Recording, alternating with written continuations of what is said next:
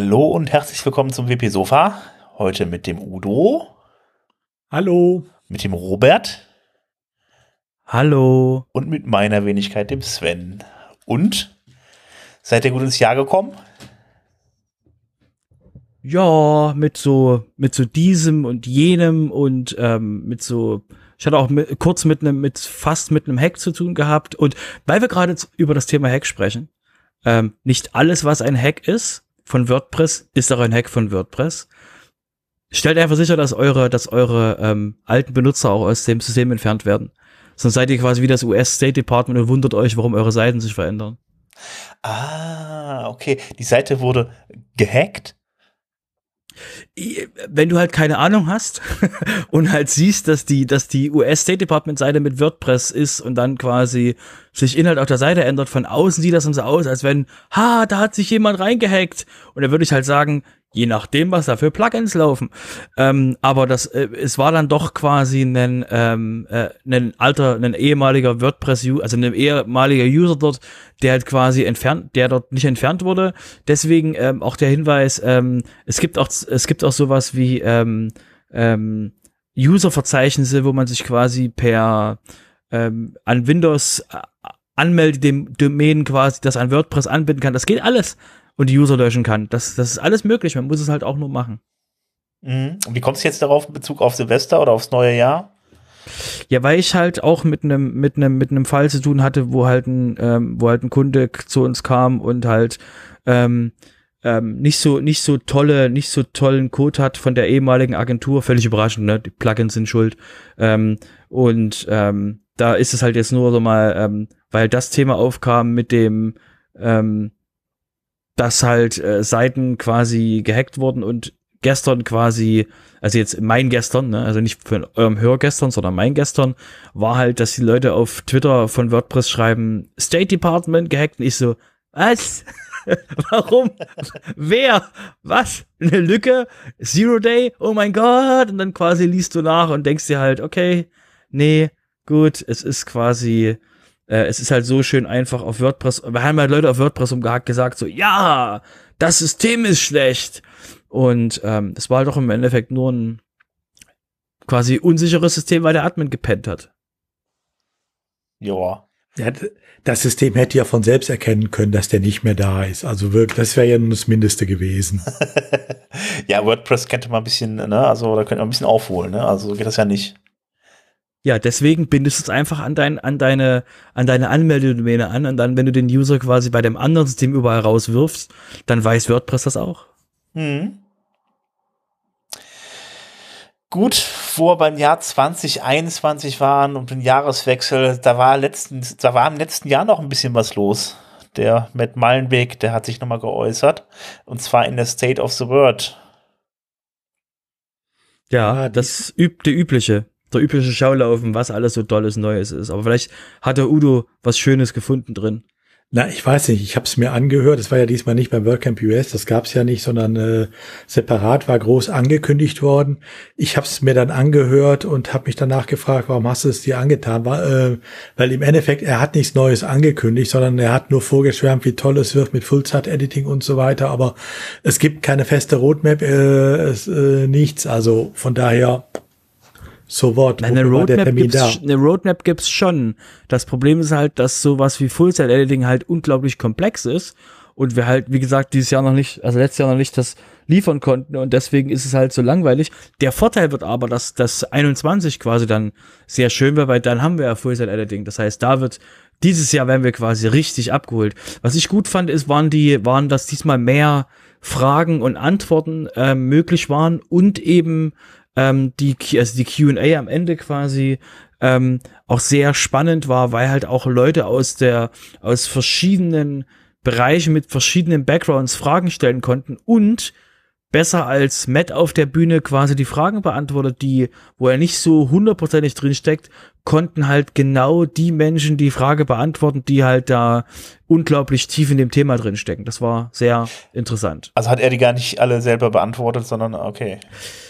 Genau, also, wenn- also wenn du dir vorstellst, du hast quasi eine Community, eine Community-Frage ähm, zum Thema quasi, wie können wir als Community und Interaktion untereinander und sowas von den von den übergreifenden Teams und sowas, das wurde, glaube ich, von Milana gefragt, ähm, wenn ich es richtig im Kopf habe, dann wurde das halt ähm, nicht von Matt beantwortet, der halt, sage ich mal, Product Owner wenn man es, je nachdem, wie man sich das vorstellt, der halt quasi Product Owner ist, aber eben nicht ähm, im Tagesgeschäft zwischen den Teams quasi interagiert, hat diese Frage eben ähm, die ähm, Josepha beantwortet, die halt exakt diese Rolle hat. Das heißt, da war es quasi viel besser und halt, da waren noch Community und ich glaube, Event-Fragen waren es, glaube ich, noch. Die wurden von Andrea beantwortet. Das heißt, du hast genau von den Leuten oder von Matthias, wenn es um Gutenberg ging.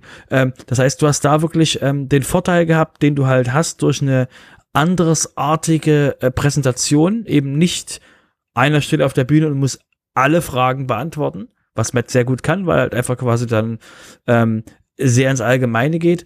Ähm, hast du halt den Vorteil, dass du da wirklich jemand, jemand dir antwortet auf eine Frage vor allen Leuten, der halt, der oder die halt extrem tief im Thema steckt. macht ja vielleicht, also ich finde das gar nicht so schlecht, wenn man sowas auch eigentlich in Zukunft beibehält, weil ich muss ganz ehrlich sagen, zum Thema Community, da steckt der Matt ja nun wirklich nicht richtig drin. Also äh, äh, der hat ja wirklich eher mit dem Business-Teil zu tun. Da hat er auch bisher nicht so die, sag mal so die glanzvollsten An äh, Antworten bisher gegeben. Von daher finde ich es eigentlich gar nicht mal so schlecht, wenn man dann ein paar Leute, vielleicht wenn es dann immer wieder live ist, dann auch mal mit auf die Bühne holt und äh, dann die Leute dann Ja, ich kann mich- antworten lässt. Das erinnert mich Ja, an das- diese, das erinnert mich an die eine Szene aus WordCamp Europe war das, glaube ich, wo, wo jemand im Publikum was gefragt hat und Matt halt quasi ähm, ähm, geht halt auf der Bühne quasi nach, also für, für, für unserer Seite aus nach rechts, ähm, dreht sich quasi hin und fragt Andrea und Josepha diese Frage, die das beantworten. Er geht zurück und antwortet das der Person.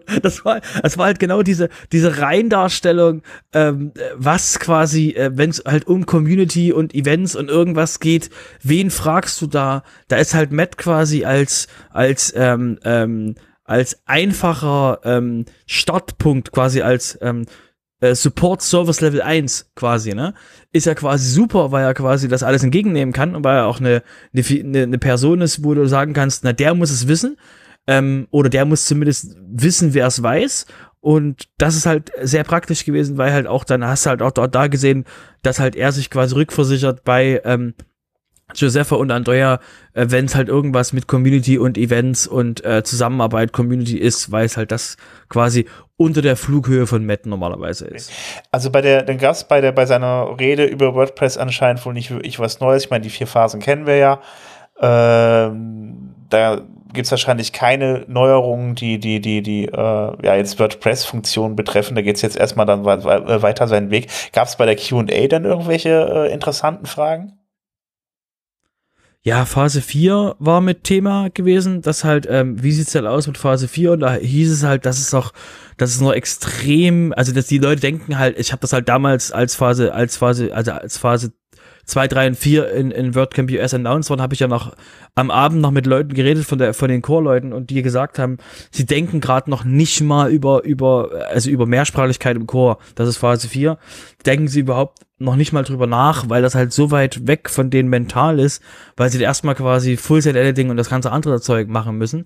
Es waren halt verschiedene Leute, die halt Fragen gestellt haben wegen der Wichtigkeit von Mehrsprachlichkeit und und dem ganzen Thema und da hat Matt halt auch gesagt so ja, ähm, das gucken wir uns an, wenn wir wenn wir näher wenn wir näher an dem Thema dran sind und ähm, dass wir halt da wirklich ähm, ähm, da waren halt auch darum, ähm, was mit der Fallback-Sprache und sowas. Und da war, hat halt auch der Vorteil, da hat auch nicht Matt geantwortet, sondern jemand anderes, ähm, dass es halt, dass es halt sinnvoll wäre, falls jemand will, dass die Fallback-Sprache, ihr fragt sich jetzt gerade, was zum Henker ist das?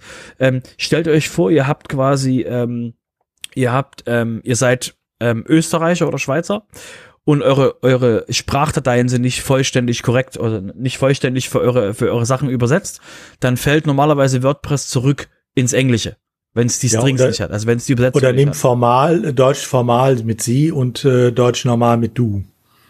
Genau, ne, das, Da das wäre schon ein härterer, ein härterer Switch, weil du dann quasi, dann wird's halt extrem Kuddelmuddel im Backend. Aber genau, wenn wir quasi dabei bleiben, wenn WordPress für eine Übersetzung keine Zeichenketten hat, dann fällt es normalerweise zurück auf die englische Übersetzung. Und mit dieser mit dieser Lösung mit dem Fallback fällt es halt zurück auf die andere, auf die nächstmögliche Sprache. Und das wäre halt in dem Fall dann zum Beispiel vom österreichischen, vom schweizerischen Deutsch wäre es ja dann quasi das die deutsche Übersetzung. Und wenn da die Strings da sind, würden sie halt geladen werden. Und das ist halt hat der Hans auch gesagt so, ey schiebt das rüber lasst uns das gucken, ob wir das in den Chor aufnehmen.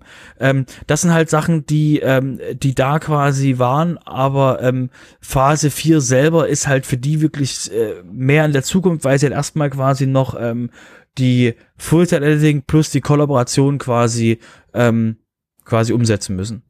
Also gehen wir davon aus, wenn das weiter nach den Phasen geht und weiter so lange in die Zukunft geplant wird, dass der Matt auf jeden Fall keine State of the World mehr halten muss.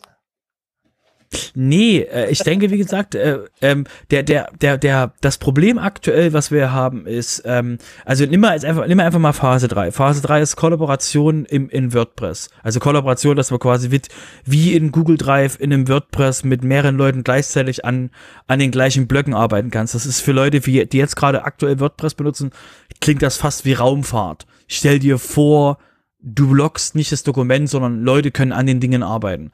Ähm, das ist jetzt nicht so gänsefüßchen komplex wie Full-Set-Editing, weil Full-Set-Editing und die ganze Basis, die da Gutenberg legt, die ist eben die Basis von dem Ganzen.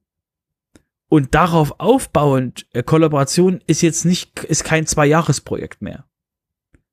Ja, das deswegen wird das halt spannend, quasi wie, wie schnell das dann, wenn wir quasi er, erstmal dieses Phase, dieses Phase 2 Ding abgeschlossen kriegen, wie schnell wir dann die nächsten zwei Phasen umgesetzt kriegen. Und Mehrsprachigkeit im Chor, je nachdem, wie wir es umsetzen, kann das auch ganz schön heftig werden. Aber äh, äh wie, wie, wie hieß es so schön, Mehrsprachigkeit im Chor, warum ist das, warum ist das Phase 4? Weil dafür gibt es aktuell schon Plugin-Lösungen. Das heißt, jeder, der aktuell Mehrsprachigkeit will, für den gibt es aktuell schon ein Tool und der Core braucht das nicht unbedingt. Grade. Aber die, die können sich ja auch schon mal neue Geschäftsmodelle ausdenken, oder? So WPML und wie sie nicht alle heißen. Ja, also da, da ist halt die Frage, was macht das, was macht dann die, was macht die Core-Funktion? Also welche Basis legt die Core-Funktion? Weil es wird ja auch weiterhin noch für Page-Builder ein, ein, ein Geschäftsmodell geben, je nachdem, was sie quasi machen, was der, was, was der Blog-Editor nicht kann. Und ähm, das gleiche gilt halt für die, für die Mehrsprachigkeit. Du musst halt was machen, was der, was der Core halt nicht kann. Weil ich habe die Frage gestellt bekommen äh, vor zwei Jahren ähm, auf einem WordCamp. Ähm, hey, was macht ihr mit eurem Mehrsprachigkeits-Plugin mit Phase 4? Und wir so, und ich so, wir haben Enterprise-Unternehmen, also wir haben große Mittel- bis Enterprise-Unternehmen, die eben ähm, über Länder, über Länder bezogen quasi arbeiten und wenn du halt quasi, wenn du das mal von einem europäischen Konzern denkst, dann macht's halt keinen Sinn, dass dir der französische Mitarbeiter in deiner Word, in deiner deutschen WordPress-Umgebung rumspringt und dir halt Dinge verändern kann. Das wäre halt ganz cool, wenn der quasi in seinem kleinen französischen Bereich bleibt und dir halt nicht quasi in deinem deutschen System Dinge verändern kann. Das heißt, das ist halt das, was, was wiederum der WordPress Core halt, oder was halt WPML so macht, weil du halt dann quasi, ne, dann hast du halt einen Zugang zu dem WordPress und das funktioniert halt quasi auf dieser Konzernebene mit den unterschiedlichen Seiten nicht mehr. Deswegen für uns, äh, für mein, für unser Plugin ist das quasi jetzt nicht so groß das Problem. Für andere vielleicht schon, die quasi da ähm, eher Probleme kriegen. Aber ich denke, das ist ein Thema, das kann man halt in zwei Jahren nochmal besprechen, ähm, wie das aussieht, weil aktuell ist es, wie gesagt, noch, äh, wie es Matt auch gesagt hat, in der, in der frühen ähm, äh, Imaginierungsphase. Ja, man muss jetzt auch sagen, weil du sagtest, da braucht man zukünftig kein State of the World mehr. So negativ würde ich es auch nicht sehen.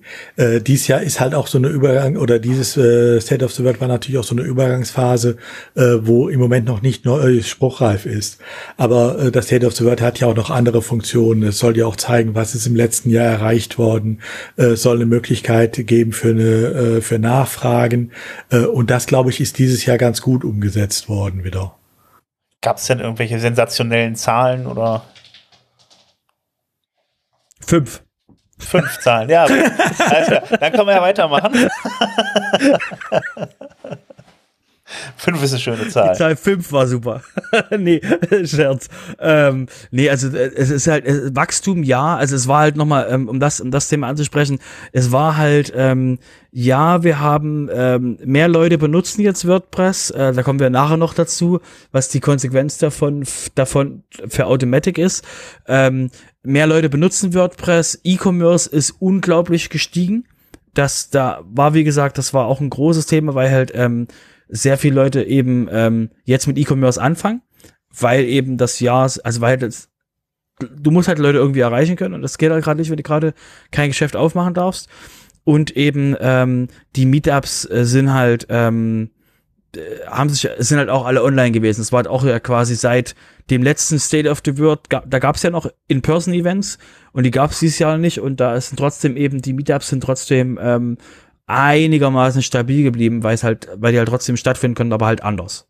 Ja. Also als, Online-Events. Gut, ich glaube, da kommen wir genau. dann auch gleich nochmal drauf zu sprechen, auf die Meetups. Gut, wenn es das war zum, zur State of the World. Ähm, Diesmal bin ich auch wacher dabei. das ist schön. ich habe gar nicht gemerkt, warst du letztes Mal nicht wach? Äh, ich will nicht drüber reden. Okay, alles klar. Ja gut, aber so schlimm wie in den USA kann es eigentlich ehrlich, ehrlich gesagt nicht mehr werden, glaube ich. Nee. okay, alles klar. Gut, ich würde mal ganz, äh, ich würde mal weitermachen mit Gutenberg. Da, ja, in der Zwischenzeit, wo wir eine kleine Pause gemacht haben, wir dann die Themenfolge hatten, ist, sind, äh, ist dann Gutenberg 9.6 und 9.7 rausgekommen. Ist aber nicht allzu viel passiert. Ähm, da waren dann kleinere Funktionsänderungen drin, wie beispielsweise es gab in 9.6 das, das Drag und Drop für die Blöcke. Das heißt, wenn man jetzt auf der linken Seite die Liste der ganzen Blöcke hat, wenn man sie reinmachen will, dann kann man sie jetzt einfach per Drag and Drop rüberziehen. Ähm, das gleiche gilt dann jetzt auch seit 9.7 mit den Blockvorlagen.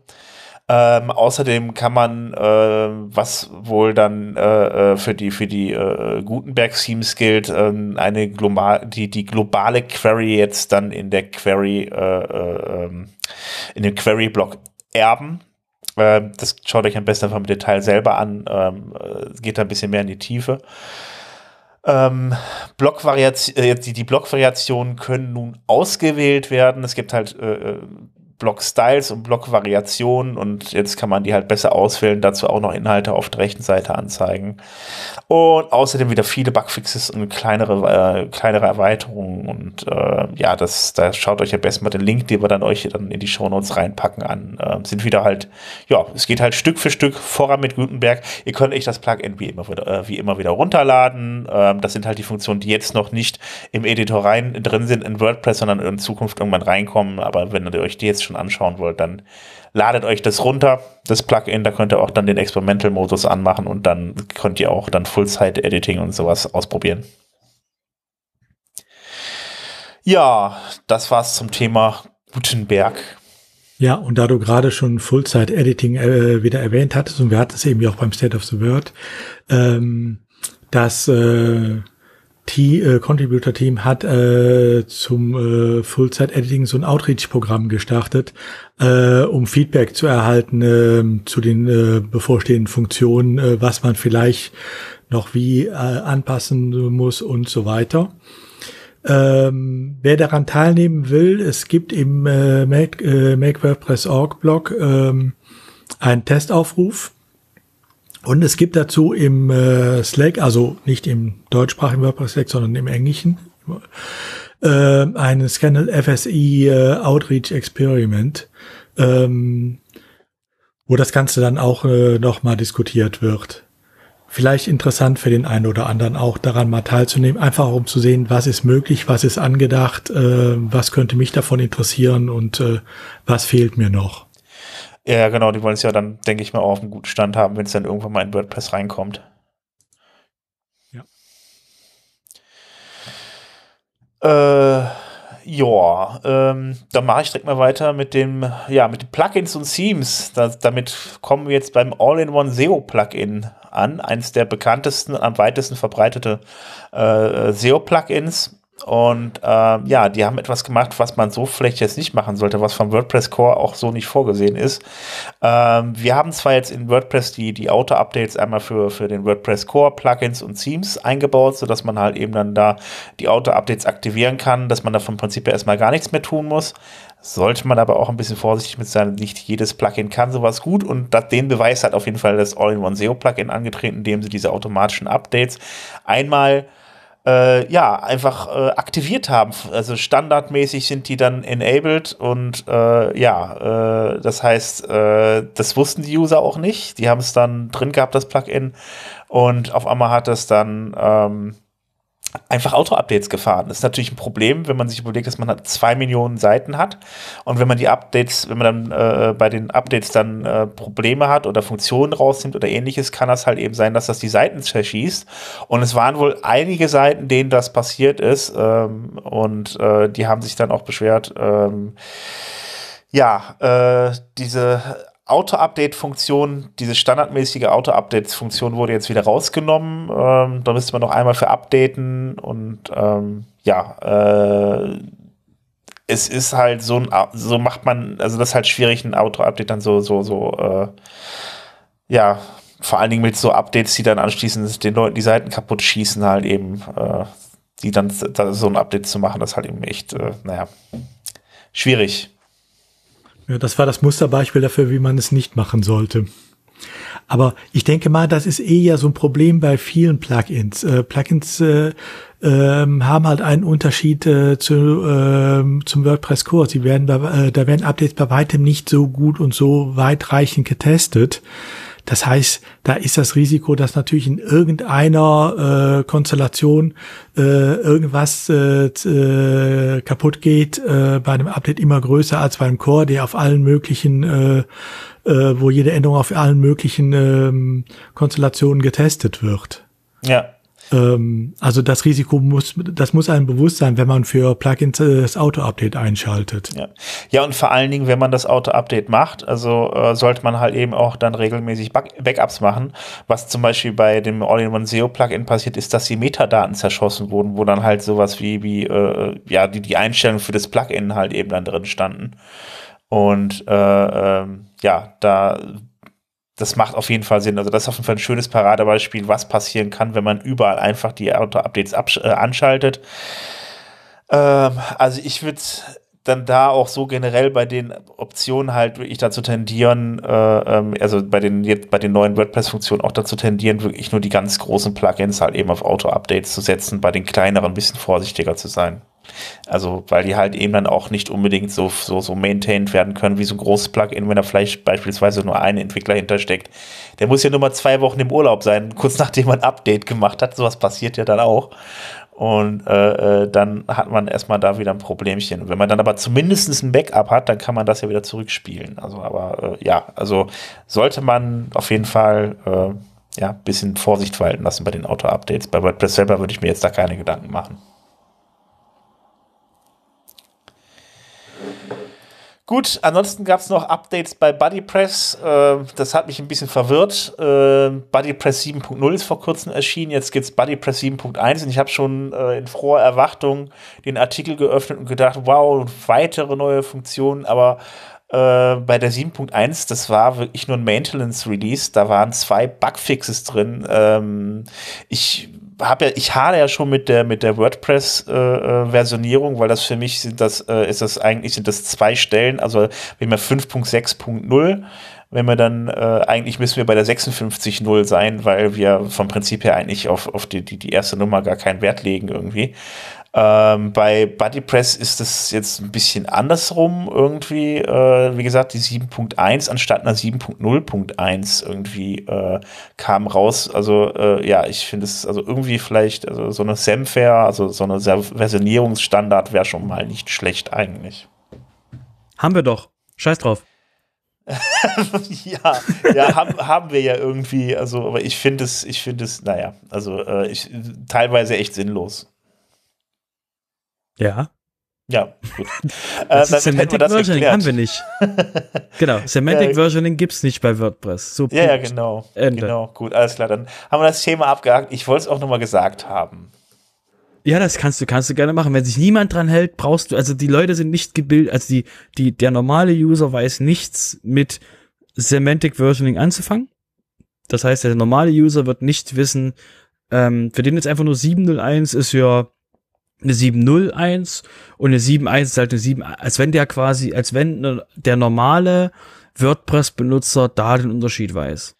Ja, du hast ja vorhin schon so schön gesagt, als wir den noch nicht aufgenommen hatten, dass wir dann, äh, das interessiert den User nur, ob er auf den Update-Button drücken darf oder nicht. Das ist schon richtig. Genau. Und wenn automatische Updates kommen, ist es eh für ein Hintern, das ganze Thema. Weil halt, warum auch? Also, ne? ist ja quasi irrelevant. Genau, kommen wir, kommen wir zu einem erfreulicheren Thema. Um halt mal bei Semantic Versioning zu sein oder auch dem Nicht-Vorhandensein von Semantic Versioning. WooCommerce 4.9 ist draußen. Ihr erinnert euch, WooCommerce will einmal im Monat äh, in, in Release fahren. Das heißt, ähm, die haben jetzt die Version 4.9 veröffentlicht.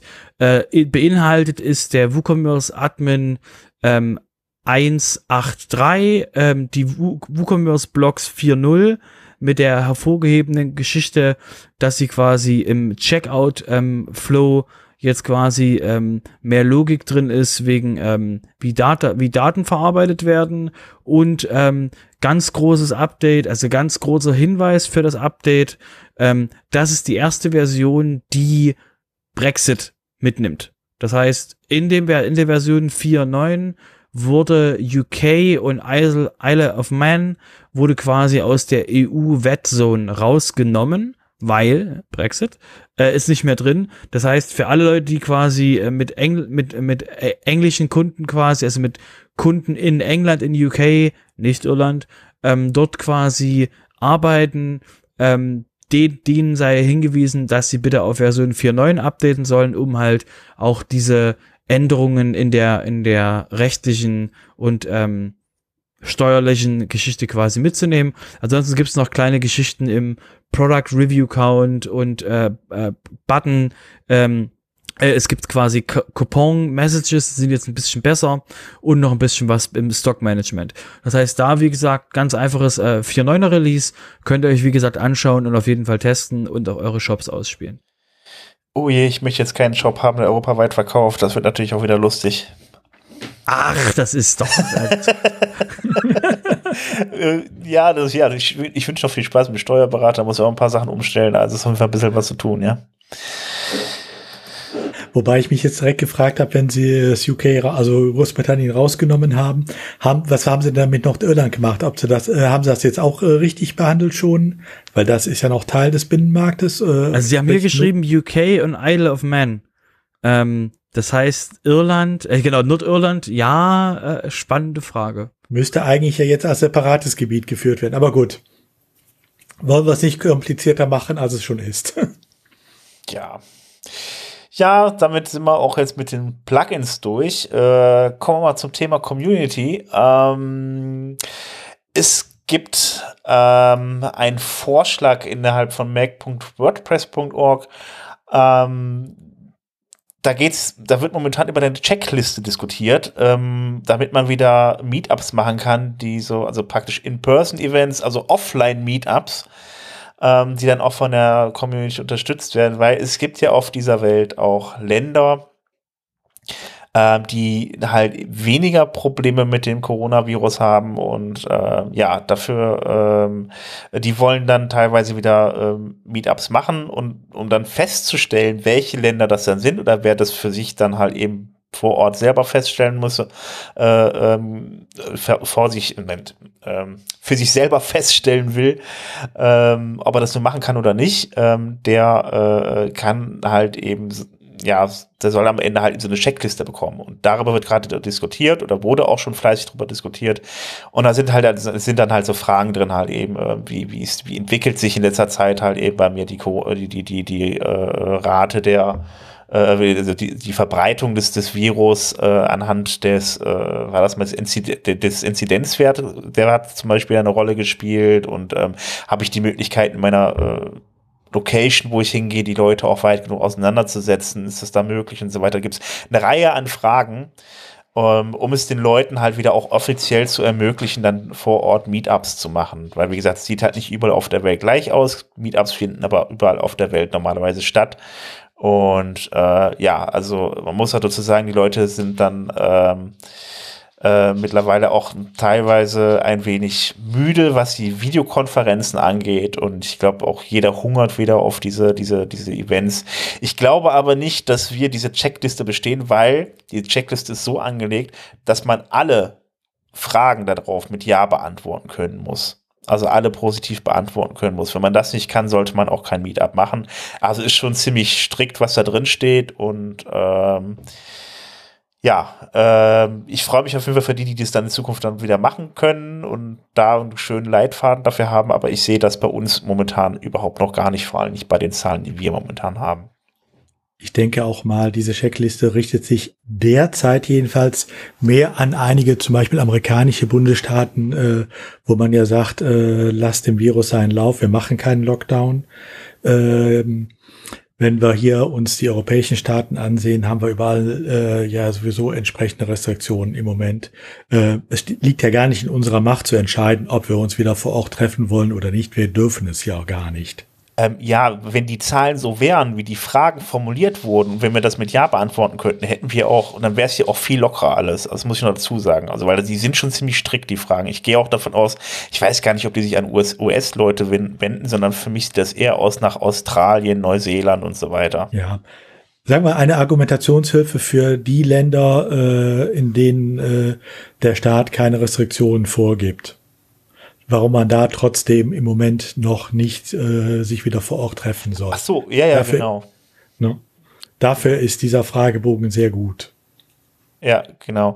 Also wenn ich jetzt, also ich, wie gesagt, also man kann sich die Liste mal angucken. Also ich finde sie ziemlich gut, weil sie ziemlich strikt ist. Ich bin auch dafür, das Ganze strikt zu, hand, äh, zu handhaben irgendwie und äh, äh, ist nun mal ein gefährlicher Virus und äh, ja, also insgesamt sind es momentan elf Fragen, die man dann mit, äh, mit, mit, mit Ja beantworten können sollte und äh, ja, ich finde es ganz gut als Leitfaden und den auch, ja, der ist auch ziemlich strikt.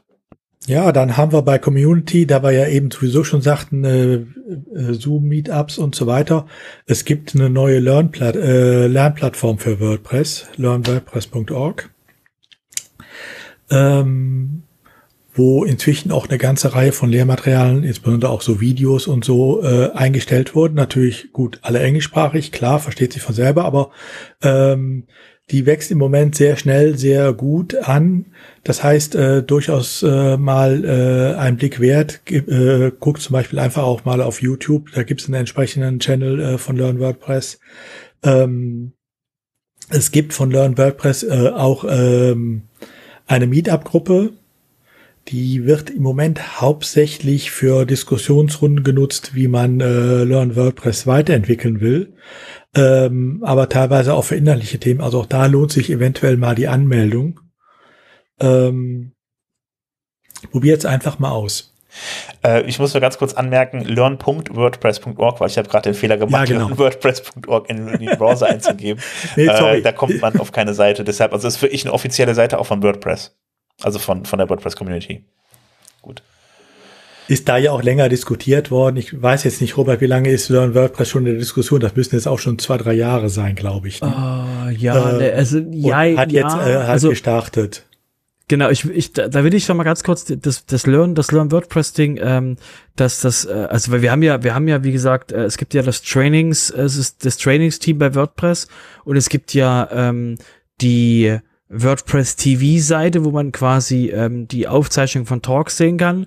Und äh, Learn WordPress ging quasi los, als ähm, als die ganzen Meetups abgeschaltet wurden und Leute gemerkt haben, dass online irgendwie nicht so nicht so nicht so die Wucht ist, je nachdem wie man es halt wie man es halt ähm, was man halt erwartet, ähm, ging das Thema eigentlich erst äh, so richtig im letzten Jahr los, weil halt äh, vorher war das immer so ähm, die das Trainingsteam von WordPress zum Beispiel darf keine ähm, Anleitungen machen. Nur so als, äh, wir kommen auch gleich nochmal dazu, äh, zu dem, zu dem, wir streifen das Thema gleich nochmal, aber äh, es gibt einen, es gibt einen, ähm, es gibt eine Anweisung von der, von der, von der, von der WordPress-Community, dass das Trainingsteam dem, dem Markt der Leute, die Schulungen machen und die mit WordPress quasi Geld verdienen, die anderen Leuten WordPress beibringen, dieser Markt darf nicht von WordPress, äh, von der WordPress Community, also von, von dem Trainingsteam, darf nicht zerstört werden und nicht kaputt gemacht werden. Deswegen ähm, gibt es quasi, ähm, äh, gab es dort vom Trainingsteam noch nicht wirklich das Learn-Geschichten beibringen und und äh, der Bereich, den gab es aktuell vorher noch nicht und eben erst mit dem ähm, mit Corona im Mer Februar März letzten Jahres war das Thema, okay, wir brauchen eine Plattform, wo wir Leuten quasi eine andere Art der Online ähm, der, des Online-Erlebnisses und wie man quasi gemeinschaftlich an einem Thema arbeiten kann, wie man das quasi angehen kann. Das heißt, das Thema ist eigentlich in dem Zusammenhang erst wirklich letzten Jahre, im letzten Jahr so richtig jetzt nochmal wegen learnwordpress.com ähm, ähm, vorangebracht worden. Und wie gesagt, es hat auch jetzt gestartet und äh, es sind auch schon ein paar ganz interessante Sachen da, also guckt euch mal an. Okay, aber es wird nie so professionell werden, wie äh, als dass man den Leuten da Konkurrenz machen könnte, die damit Geld verdienen. Ist das richtig? Da, ja? da, warte mal, LearnWordPress.com ist nicht das Training, ist nicht das Training-Team. So. Das heißt, ähm, LearnWordPress.com, die, die, die Idee ist quasi, dass du dir, ähm, dass du dir als äh, alle Leute, die in dein Meetup gehen, gucken sich diesen, dieses LearnWordPress.com Ding an und dann könnt ihr im Meetup darüber reden. LearnWordPress.org. Wenn du gerade komm immer sagst. Ja, yeah, genau. Weil wir gleich noch das Thema haben. Weil wir gleich noch das Thema haben. Also, wo wir jetzt gerade bei Learn WordPress schon ein bisschen über Business gesprochen haben, ähm, kommen wir jetzt zum Business-Blog. Ähm, da wurde nämlich unter zum anderem. Business-Blog. ich ich lache mich auch gleich nochmal kaputt. Ähm, auf jeden Fall. Ähm, ja, Liquid Web ist wieder ein wenig auf Einkauf zugegangen. Also ähm, Liquid Web besitzt unter anderem iThemes und die haben ja vor kurzem erst Restricted Content Pro gekauft. Und äh, ja, jetzt haben sie weiter eingekauft, nämlich ein Plugin von Modern Tribe. Das kennen sicherlich auch viele, nämlich ähm, das, äh, den Eventskalender von Modern Tribe. Der, äh, ja, also jeder, der mal vielleicht irgendwie Events veranstalten wollte, beziehungsweise Eventskalender auf seine Seite einbauen wollte über WordPress, musste eigentlich zwangsläufig über dieses Plugin ähm, äh, gestolpert sein. Ähm, jetzt wurde es auf jeden Fall von ähm, Liquid Web gekauft.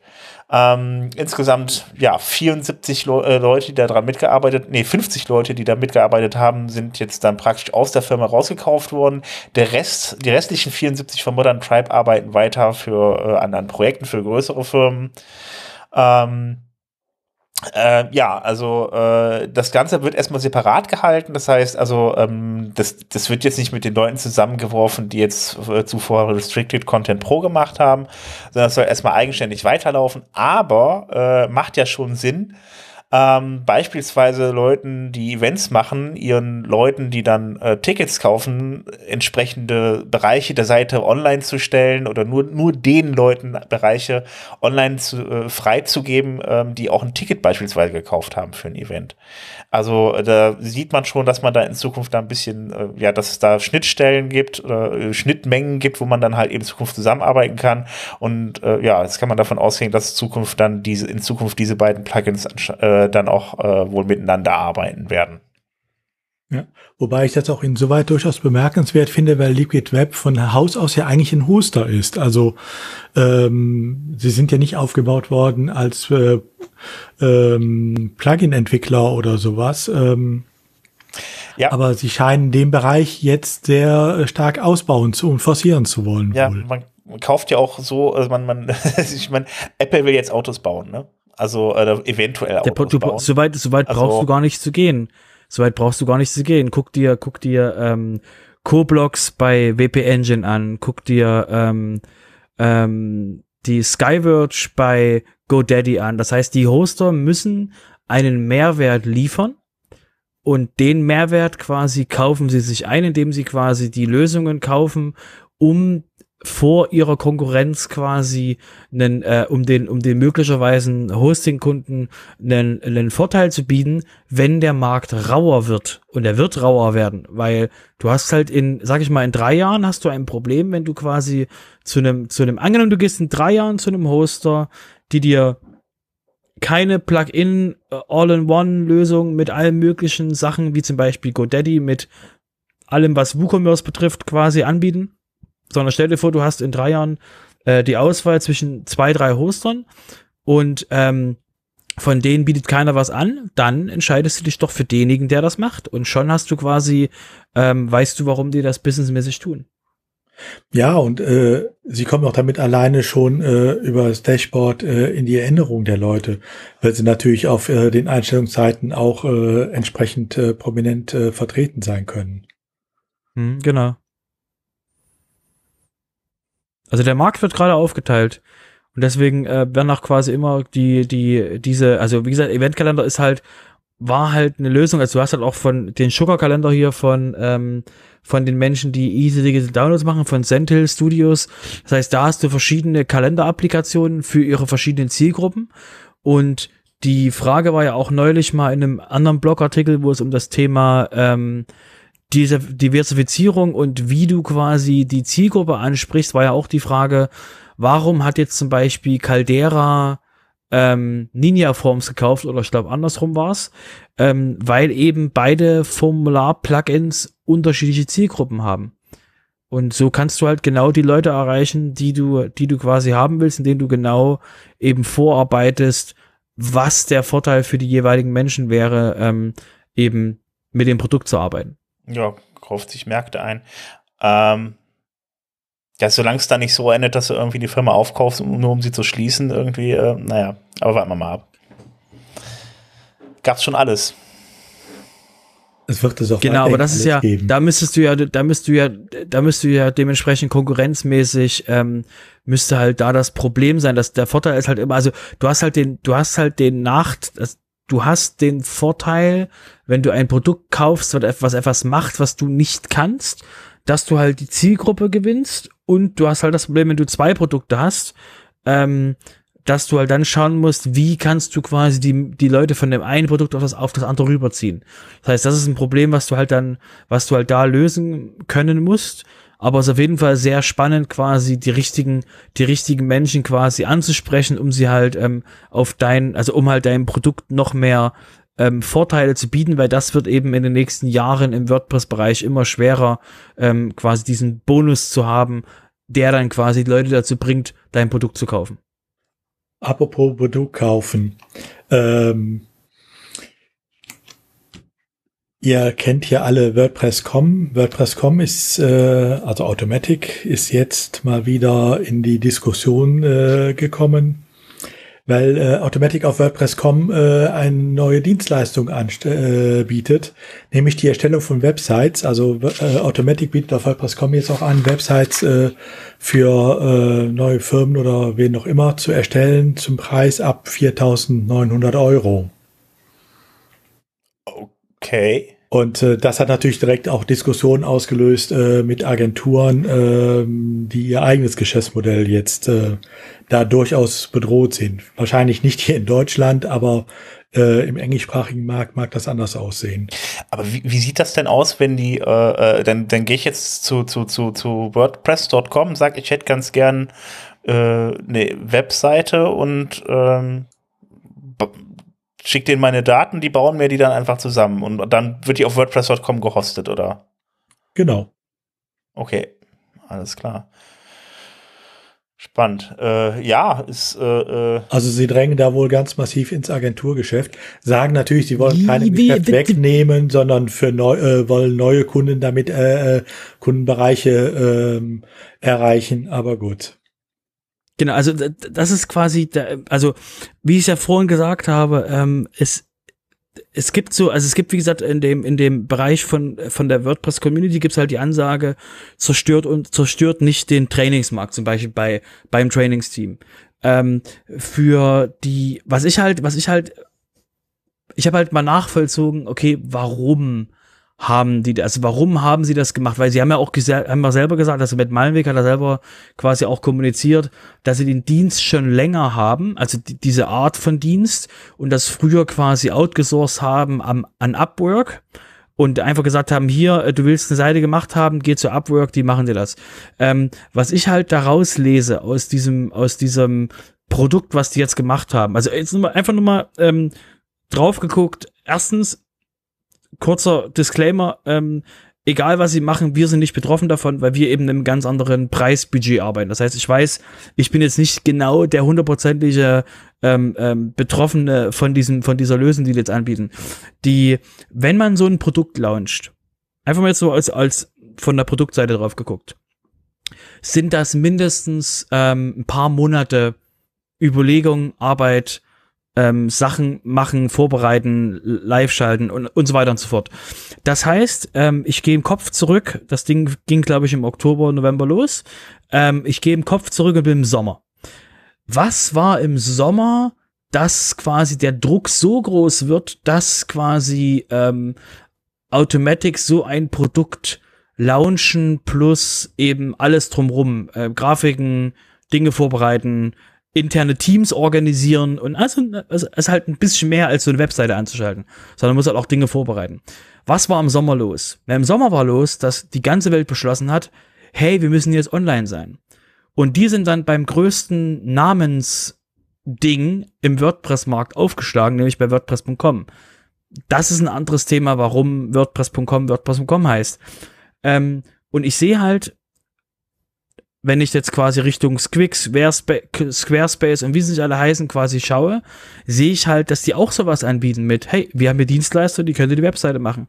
Das heißt, ich sehe einfach von WordPress.com nur die Reaktion darauf, dass sie quasi die Nachfrage nicht handeln konnten, weil, wie wir alle wissen, WordPress ist nicht ganz so trivial, wie wir es nach außen geben, im Sinne von total einfach, du kannst sofort benutzen, alles ist toll, super easy, geht los das ist ja nicht so, weil sobald du anfängst mit Blöcken zu agieren und mit dich wirklich darum beschäftigst, wie kriege ich Content, der sich gut liest, der gut aussieht, auf meine Webseite, um die Leute zu überzeugen, dass sie mein Kunde werden wollen. Ähm, genau in dem Moment fängt ja die richtige Arbeit an von Profis. Im Sinne von, wie schreibe ich das und so weiter und so fort. Und da sehe ich eben den Druck, den da WordPress.com hatte, dass sie eben, dass Leute über sie hergefallen sind, gesagt haben, hey, ähm, ich will eine Webseite haben, dann schreiben die den WordPress.com Support an und sagen, könnt ihr mir nicht hier ähm, diese komische Webseite so machen, dass diese aussieht wie die da?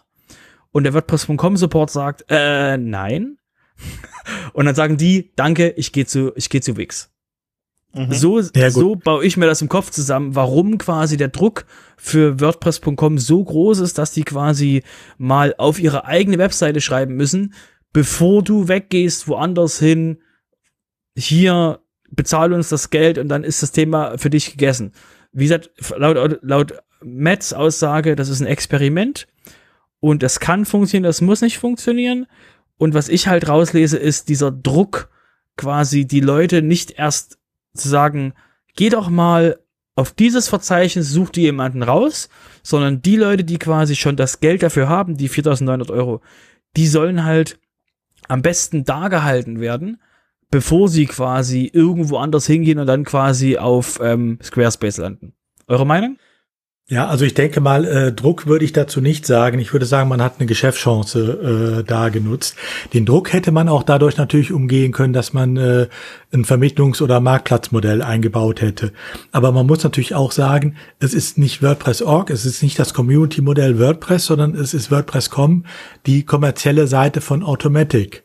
Ähm, die damit äh, WordPress.com ist kein äh, Almosen-Projekt, sondern ist ein Projekt, mit dem wir Automatic Geld verdienen möchte. Ähm, und äh, Geld, von dem wir übrigens im Community-Modell auch äh, gut leben, weil Automatic damit unter anderem ja auch eine ganze Reihe Entwickler äh, für WordPress sponsert. Das soll man ja auch bitte nicht vergessen. Ähm, und von daher, es ist eine Chance, die sich denen letztes Jahr geboten hat äh, und die die wahrgenommen haben. Man muss auch fairerweise dazu sagen, sie haben es natürlich eingeschränkt. Äh, sie sagen ab 4.900 Euro.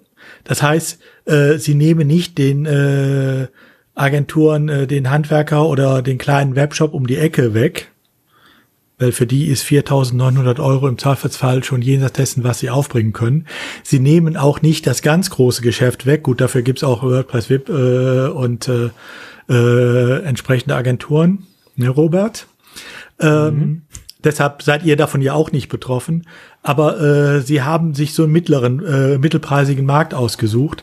Es ist natürlich auch äh, ein Markt, das muss man natürlich auch dazu sagen dann wieder, äh, der äh, sehr lukrativ ist, weil man auf der einen Seite noch sehr viel äh, standardisieren kann, automatisieren kann, auch in der Erstellung, ähm, ohne dass äh, die Kunden deswegen beleidigt sind ähm, und der durchaus im Moment stark am Wachsen ist. Also von daher mal sehen, wie es sich entwickelt. Also ich bin immer gespannt, wie die das bewältigen wollen. Aber ich sag mal so, ist ja nett, dass es anbieten, aber dann, das ist, ähm, es gibt so viele Agenturen halt eben auf der Welt und so viele Leute, die Internetseiten brauchen. Also die werden nicht, nicht mehr im Ansatz irgendwie ein, Teil an Webseiten äh, oder an ein an Agenturgeschäft äh, ähm, da wegnehmen können. Irgendwie, als dass, dass das jetzt wirklich so ein interessantes Angebot wird. Also ich glaube, äh, die müssen ja jetzt auch erstmal, die müssen ja auch ein riesen Team dafür haben, das alles abzuwickeln und so weiter. Also ähm, das ist, die haben 1000, die haben 1300 Leute. Die 200 Leute mehr dafür, äh, die kriegen die quasi locker flockig. Ja, aber was, du mit, mit 200, es gibt 200 Leuten und wie viel, 200, 200 Leute und wie viele Betriebe, die auf WordPress setzen. Also das sind 200 Leute, halt eine große Agentur. Das ist nichts, was, was den Braten fett macht oder irgendjemandem Arbeit wegnimmt. Das meine ich. Nee, aber der, der Punkt ist, was, was, was, das, was viele Leute quasi, also da war auch dieser, ähm, ähm, oh, ich komme, Matt Report, ähm, äh, der, der ähm, MR hier, ähm, der ähm, Podcast da, ähm, der hat ja auch quasi ein, ein Video, eine Vide ein Video darüber gehabt, also ein kurzes Kommentarvideo dazu, wo er sich halt darüber, wo er sich halt darüber aufregt, dass halt Automatic nach und nach dem andere, dem freien Markt in der WordPress, im WordPress-Ökosystem ähm, Sachen wegnimmt und sagt, okay, wir machen jetzt auch das, wir machen jetzt auch das, wir machen jetzt auch das. Und ähm, der der Ansatzpunkt ist halt wirklich zu sagen, was ist die Zielgruppe? Die Zielgruppe, wie gesagt, hat jetzt, sucht sich den größten, visuellsten Punkt raus im Internet, der WordPress heißt, um quasi zu sagen, das ist der größte Trust-Punkt, den du haben kannst im Netz für WordPress. Und, Word und äh, WordPress Foundation achtet ja auch sehr darauf, dass der, dass der Name nicht bei großartigen anderen Dingen quasi äh, genannt werden, also genommen werden kann als Domainname zum Beispiel, um halt auch diesen Brand ähm, zu halten. Und Automatic ist ja der, auch der einzige, Na also auch die einzige Firma, die diesen Brand auch benutzen darf. Das heißt, da hat, äh, da hat er nicht ganz Unrecht, der andere Matt, ähm, um mal zu sagen, okay, ähm, das ist halt unfaires Spiel zwischen, äh, zwischen Automatic und dem Rest der Welt. Aber der Punkt ist halt wirklich, was ist die Zielgruppe, wo soll das Ganze hin, ähm, wer, wer soll das über, also wer ist überhaupt die Zielgruppe davon und äh, wie hoch ist die Wahrscheinlichkeit, dass sie sich etwas ganz anderes suchen würden statt WordPress. Das heißt, ähm, der, ich verstehe, ich verstehe die Kritik, aber für mich ist halt wirklich der Punkt, äh, ähm, wo setzen sie an und was ist das Ziel dieser ganzen Nummer und wie hilft das quasi dem Ökosystem? Wie das dem Ökosystem hilft. Ja, weil halt auch WordPress die Leute dann auch bei WordPress hält. Weil wenn du auf, stell dir vor, du bist auf WordPress.com, du bist total ja, begeistert von dem Ding. Ich halt das und dann sagst du nach einem halben Jahr, ich brauche jetzt doch was mehr und dann gehst du halt woanders Also ich halte das einfach für ja, marginal. Das, das, ist ein Prinzipiensache. Glaube ich das. auch nicht. Also äh, auch was du eben meintest, von wegen, dann gehen die Leute zu Wix und Konsorten. Ähm, also wer dahin geht, der hat eine andere Intention. Der wäre eh nicht bereit, 4.900 Euro auszugeben. Ähm, hier wird natürlich gezielt ein Markt angesprochen von äh, Unternehmen, die eine vernünftige Webseite haben wollen, äh, die äh, bestimmten Anforderungen auch genügt und nicht so eine zusammengeklickte, wie du sie dann bei Wix äh, hast. Ähm, also das ist ein ganz anderer Markt. Ähm, und es ist äh, ein Markt, den man einfach auch stark automatisieren noch kann äh, oder in, mit Modulen bestücken kann, dann, äh, die man äh, einzeln da zusammensetzen muss dann nur. Äh, und es ist ein Markt, der natürlich auch für viele, ähm, ähm, ich sag mal, Agenturen äh, sehr lukrativ sein könnte. Ähm, aber gut, dafür ist es dann halt Automatic äh, und nicht äh, das gemeinnützige Projekt. Das ist halt das Problem, was wir bei WordPress immer haben. Es gibt WordPress.org und es gibt WordPress.com. Hm. Ja, ähm, ich denke, dazu sollten wir eigentlich auch alles gesagt haben. Ähm, ich glaube, wir müssen noch ein bisschen weitermachen hier im Businessbereich. Meinst ja. Du? Noch mehr? Wir haben noch mehr, ja. Das ist dieses Mal relativ viel Business, ja. Ja, noch eine ähm, kleine Anmerkung für äh, den Fall, dass wir hier Hörer haben, die WordPress tatsächlich zu sowas ganz Ungewöhnlichem wie der Nachrichtenseite benutzen. Mein WordPress ist ja mal als Blog, ja, ist ja mal als Blogsystem so gestartet und da liegen Nachrichtenseiten ja auch nicht so fern. Ne? Also von daher könnte es ja sein, dass es noch WordPress äh, in diesem Einsatz gibt. Nein, Scherz beiseite. Äh, also gerade für äh, Publisher, die ähm, wirklich so ähm, Nachrichtenseiten mit WordPress betreiben und dann auch Google News nutzen, also sich da angemeldet haben. Für die lohnt sich äh, inzwischen auch äh, äh, ein Blick in die Google Search Konsole ähm, weil es da speziell für den Google, äh, für die Teilnehmer an Google News äh, neue Leistungsberichte äh, gibt. Äh, und diese Performance Reports, äh, da kann man halt sehen, äh, wie oft wurde das angezeigt in Google News, wie oft wurde es aufgerufen, wie sind die Klickraten. Äh, das betrifft die Google News Webseite und auch die App. Es betrifft nicht in der Google Suche den News-Bereich, der ist nach wie vor außen vor. Da lässt Google sich nicht in die Karten sehen, aber man kann da halt sehr gut auch sehen, wie prominent ist das vertreten, wie sind die Klickraten, wie haben die sich entwickelt. Also für ähm, alle, die Nachrichtenseiten äh, haben und die auch über Google News äh, vermarkten, also an den Mann bringen, ähm, guckt mal in die Google Search Konsole, es lohnt sich jetzt umso mehr. Das ist nicht ganz äh, äh, für die Historie gedacht. Äh, also die Daten gehen auch nur bis äh, Mitte Dezember äh, zurück. Aber es geht ja auch da eher um die aktuellen Daten und die werden da gut aufbereitet. Und ich glaube, der Udo weiß ja, wovon er spricht. Der hat ja einige Seiten, die sich mit News, äh, die News haben, oder? Ja, einige wenige. ähm, ja, gut, alles klar. Ähm, ja, äh, Robert. Ja, da wir gerade bei, ähm, genau, bei, bei Geschäftsmodellen sind und ähm, quasi bei solchen, wie sich das wieder quasi die Community das auffasst, ähm, möchten wir euch ganz kurz äh, das Thema vorstellen, und zwar WP Scan. WP Scan ist ein Dienstleister, die, ähm, die die Möglichkeit anbieten, auf Sicherheitslücken im, im WordPress quasi, also auf Sicherheitslücken in, in WordPress-Plugins, ähm, das zu sehen. Und ähm, die haben quasi letztes Jahr ihr Geschäftsmodell ein kleines bisschen geändert. Und zwar war es bis dahin der Fall gewesen, dass man ähm, die hatten so einen Professional-Plan für, ich glaube, 25 Dollar im Monat. Und ähm, dort war es eben so gewesen, dass die, dass die, ähm, dass man da, dass man bis dorthin quasi einen API-Zugang hatte, um zu sehen, ob es irgendwelche Sicherheitslücken in Plugins, Themes oder im Core gibt. Und diese API wurde quasi entfernt und wurde quasi gesagt, ähm, das, die einzigen, die API bekommen, sind quasi die Enterprise-Kunden. Äh, und Enterprise-Kunden, ja? Wie sieht, wie sieht hier diese API denn aus? Muss ich ein Plugin installieren dann spricht er die API an oder habe ich dann irgendwie so, so ein Scan-Tool auf, auf, auf, auf äh, Konsolenbasis oder was, was macht die, wie sieht die, wie funktioniert ich denk, die API? Also ich habe mir die API noch nicht angeschaut, aber ich denke, du hast einen, du hast einen WP-Scan API-Endpunkt, den du einfach befeuern kannst mit irgendwas also du quasi frei kannst quasi dir irgendwas schreiben, dass dir die API-Sachen rüberschießt und dann kriegst du quasi von denen ähm, ähm, verarbeitbar Rückmeldungen, welche Plugins haben welche Lücken. Also ein, eine Anwendung ist zum Beispiel, es gibt äh, dieses Skript WP-Scan ja auch, äh, womit man äh, WordPress-Instanzen scannen kann und äh, dann halt angezeigt bekommt, was äh, zu erkennen ist. Also was ist an Plugins im Einsatz, welche Version ist im Einsatz, was ist verwundbar und so weiter.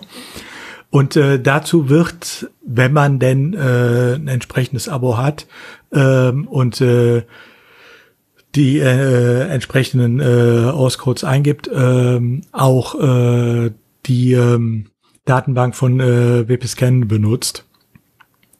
Ähm, und dann kann man da auch tatsächlich ganz genau sehen, äh, bei den Plugins, die erkannt werden, äh, was ist alles da eventuell verwundbar. Das funktioniert auch ohne diese API, aber das ist so eine der äh, Möglichkeiten, wo die API äh, sicherlich für einige interessant war. Und genau, ansonsten die wurde kann man ja auch teurer. eigene Systeme damit befeuern. Richtig, und die API ist, ist nur noch für den Enterprise-Markt drin und der kostet halt, äh, ich glaube, 1000 Euro im Monat war's. Das heißt erstmal ein massiver Sprung für Leute, die das quasi vorher benutzt haben. Und ähm, das hat halt quasi bei den ehemaligen Benutzern jetzt auf Twitter nochmal für ähm, Verwunderung gesorgt, ähm, weil die sich halt, weil die halt überrascht waren davon, dass das, dass sie das weggenommen bekommen haben. Ähm, Aussage von WP Scan war dann, ähm, das haben nur ein paar Leute, paar wenige Leute gehabt und die wurden quasi von uns äh, handverlesen eingeholt dann ging es dann äh, hin und zurück so, nein, ja, nein, ja. Und dann wurde auch noch ähm, der Sponsor von WP Scan mit reingezogen in das Gespräch oder jedenfalls versucht mit reinzuziehen. Das ist Automatic. Das heißt, für diese, für diese Firma, für WP Scan wurde das, äh, wurde das relativ schnell ungemütlich und der CEO von denen ist dann relativ ähm, ähm, schroff geworden, um es mal so zu formulieren, ähm, in Twitter. Und das lief dann noch so weit über die letzten Tage, dass dann einer von der WordPress-Community, der selber ein Security-Plugin anbietet, hat dann quasi das, was noch da blieb von der API, also von nicht von der API, aber die haben dann auch so einen E-Mail-Service, der jetzt auf der jetzt quasi primärer Fokus ist und der dann quasi angefangen, diesen E-Mail-Service umzubiegen, dass alles, was im E-Mail-Service gemeldet wird, auf Twitter landet. Und dann ist der CEO von WP Scan quasi nochmal extrem wütend geworden und lange Rede, kurzer Sinn, die haben sich dann ausgesprochen und der, der Bot ist jetzt weg und ähm, der Preis ist trotzdem, also der Preis wurde nicht verändert, aber es gab halt, ging halt noch mal hoch her und so. Und ähm, das war halt einfach nur noch mal für mich dieses so, ähm, ähm, es ist halt wirklich schwer, ein Produkt zu haben, so allgemein im WordPress-Bereich und allgemein im Produktbereich. Und ähm, weil ich eben, weil mir eben das, diese Meldung, die damals kam, war halt zeitgleich mit dem, was Matt ähm, mit dem Automatic ähm, ähm, 4900 äh, ähm, Euro Ding gemacht hat. Und das war halt dieser Unterschied zwischen den beiden CEOs, wie die quasi mit den Leuten umgehen, die ihr Geschäftsmodell kritisieren. Das war halt für mich quasi der größte ähm, der größte Punkt, warum das, warum das überhaupt in die News reingehört, weil das halt so interessant war zu sehen, wie man das auch anders angehen kann im Vergleich zum Reagieren auf so einen, ja. auf so einen etwas schroffen, schroffen Angang auf Twitter. Ja, ich habe auch einen, einen äh, Teil des Dialogs mitbekommen mit jemandem, der sagte, pass auf, hier von 25 auf 1000 Dollar äh, wäre wär zu viel, so ungefähr. Und ähm, ist ja auch so, ist ja auch so, dass da ähm, die Leute ja auch da contributen konnten. Die haben also denen was contributed, damit dann halt das, äh, den Scan erweitert oder so. Und das war so, das war halt so jemand, der dann halt gesagt hat, pass auf, ich habe euch dann auch Sachen geschickt und so weiter und ich finde diese Preissteigerung nicht okay und so weiter. Und die Antwort war dann von dem Chef irgendwie von wegen, äh, ja, äh, er, er würde die Änderung ja auch einfach wieder rausnehmen, die er contributed hat. So, Punkt. So, das war so. Dann hat der, der andere nur gesagt, so, darum geht's mir doch jetzt gar nicht. Ne, so, das ist so, einfach nur gesagt, so, ja gut, dann kriegst du deine Änderung halt wieder zurück. Bums. So ist so, ey, sorry, aber ja, genau, schwierig. Also, da, da, also, also auch wenn man, auch wenn man quasi, wenn man das Problem hat mit Matt, dass er quasi, also mit Meilenweg, dass er quasi ähm, äh, Teflon-mäßig äh, bei, bei ihm alles abprallt, ähm, da merkt man auch quasi, das ist halt jemand, ähm, der halt schon ein paar Jährchen CEO ist und ziemlich viel Feuer abkriegt in seinem normalen Leben. Ähm, und deswegen eben so relativ glatt quasi auf solche Fragen ähm, antworten kann. Und das war halt bei dem, bei dem, äh, bei dem anderen jetzt halt sehr interessant, das mal zu sehen, wie das halt auch sein könnte. Mhm. Genau.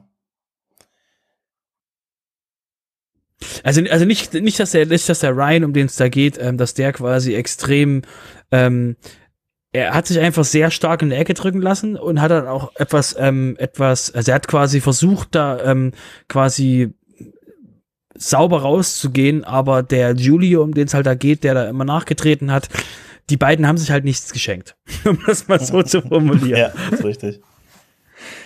Ja, jetzt muss man natürlich auch sagen, WP-Scan hat ja sein Geschäftsmodell äh, da radikal geändert.